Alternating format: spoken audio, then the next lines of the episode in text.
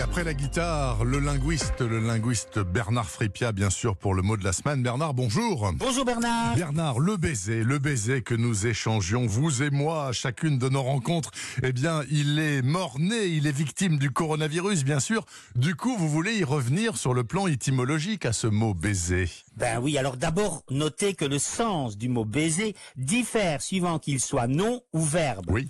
Sa forme verbale a subi ce que le linguiste appelle une érotisation. Absolument. Et d'où vient-il d'abord? Du latin basium, de même sens, introduit dans la langue latine par le poète Catulle, 50 ans avant notre ère.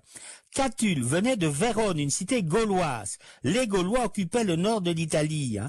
Et le mot baiser est probablement d'origine gauloise. D'origine gauloise, gaulois ou latin, en tout cas c'est un nom. Oui, mais à partir duquel le peuple crée le verbe basiare, qui donnera l'ancien français baisier, qui signifie embrasser.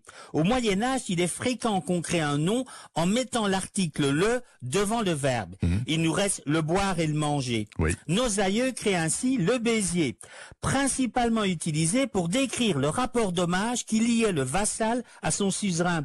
Lors d'une cérémonie, ils échangeaient le baiser de la paix.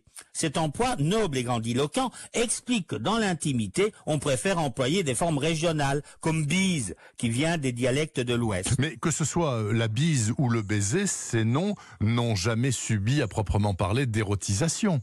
Non, et ça s'explique grammaticalement. Un verbe décrit une action. Or, l'action suppose un début, un prolongement et une fin. Une action, ça dure. Et quand on commence à s'embrasser, contrairement au nom, qui par définition est limité dans le temps. Donc, si un instituteur cherche un exemple pour expliquer la différence entre un nom et un verbe, Eh bien oui, absolument. Je vous laisse euh, les trois points de suspension. Et cette érotisation est-elle récente, Bernard? Ben oui, si on fait l'erreur de se fier à la pudeur des auteurs des dictionnaires, pour qui le verbe baiser est systématiquement synonyme d'embrasser. Même dans sa dernière édition, l'Académie prend sept lignes pour expliquer ça. Et l'emploi que tout le monde comprend est limité à une demi-ligne et jugé populaire.